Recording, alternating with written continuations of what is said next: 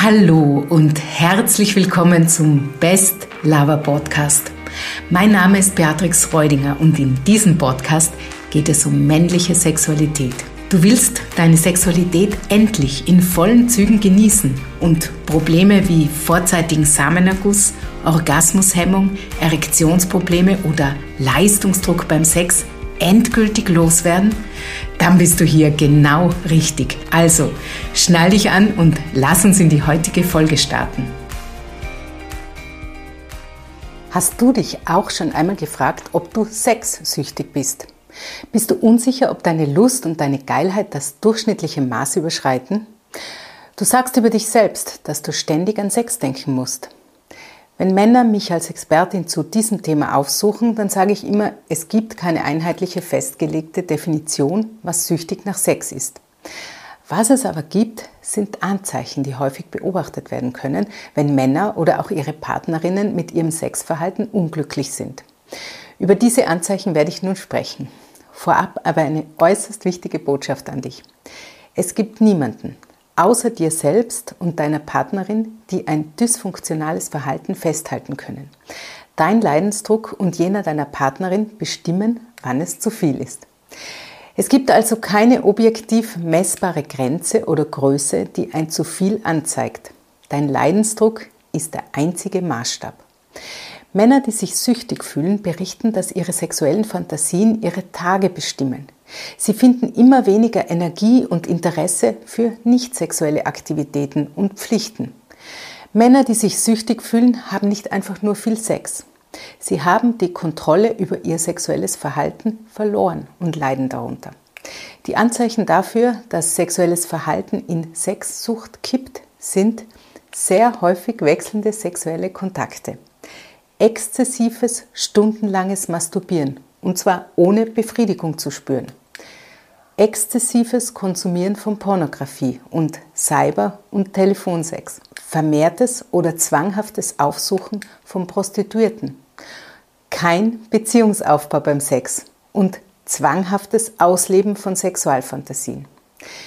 Ja, im Extremfall kann die Kontrolle über das sexuelle Verhalten völlig verloren gehen dann wird das sexuelle Verhalten von klassischen Anzeichen für Sucht begleitet. Besessenheit, Machtlosigkeit und die Benutzung von Sex als Betäubungsmittel. Die Betroffenen beschäftigen sich übermäßig mit sexuellen Inhalten. Sie verwenden einen wesentlichen Teil ihrer Zeit, Energie und oft auch Geld darauf, Sex zu bekommen. Sie verstecken diesen Teil ihres Lebens vor Freunden und Freundinnen und Familie.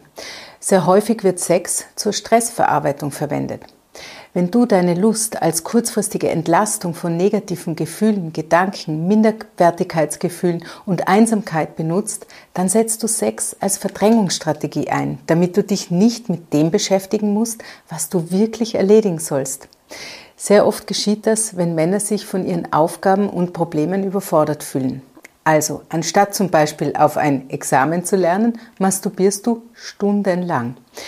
Wie kannst du dich, wenn du dich getrieben und süchtig fühlst, von dieser Situation nun befreien? Es gibt meiner Erfahrung nach einen wesentlichen Aspekt, an dem du arbeiten kannst. Um dein süchtiges Verhalten loszuwerden, musst du wieder fähig werden, Befriedigung zu spüren und zu erleben. Das schaffst du mit Bewusstsein, mit Achtsamkeit und Aufmerksamkeit gegenüber dir selbst. Du musst neue Verhaltensweisen lernen, die dich in ein intensives Erleben deiner Lust bringen. Die Ziele sind wieder Genuss und Befriedigung zu spüren. Alle Männer, die sich süchtig fühlen, berichten, dass sie den Kontakt zu sich selbst verloren haben und eigentlich nicht mehr wissen, was sie wirklich befriedigt, was ihnen wirklich Lust bereitet. Sehr häufig kommt in der Arbeit mit dem Thema Sexsucht ein anderes, umfassenderes Lebensthema an die Oberfläche, dem sich die Männer bisher nicht stellen wollten oder konnten. Abschließend kann ich dir nur sagen, Schweigen verschlimmert die Situation. Es ist der erste und wichtigste Schritt, dass du dir dein Problem eingestehst. Und dazu musst du ehrlich auf dich schauen, denn verzerrte Selbstwahrnehmung, Scham und Schuldgefühle verstellen oft den Blick. Wenn du das Gefühl hast, Unterstützung zu benötigen, weil du in dieser Situation dich gefangen fühlst und dich hilflos ausgeliefert fühlst, dann buche einen Termin für ein unverbindliches Erstgespräch. Wir sind mit der Thematik vertraut und haben eine jahrelange Expertise dazu. Das Gespräch findet online statt und ist kostenlos. Wir gehen auf deine konkrete Situation ein. Ich bin mir sicher, wir finden eine Lösung. Der Link für das Beratungsgespräch ist unten in der Videobeschreibung. Also, ich oder ein Mitglied meines Teams, wir freuen uns auf dich.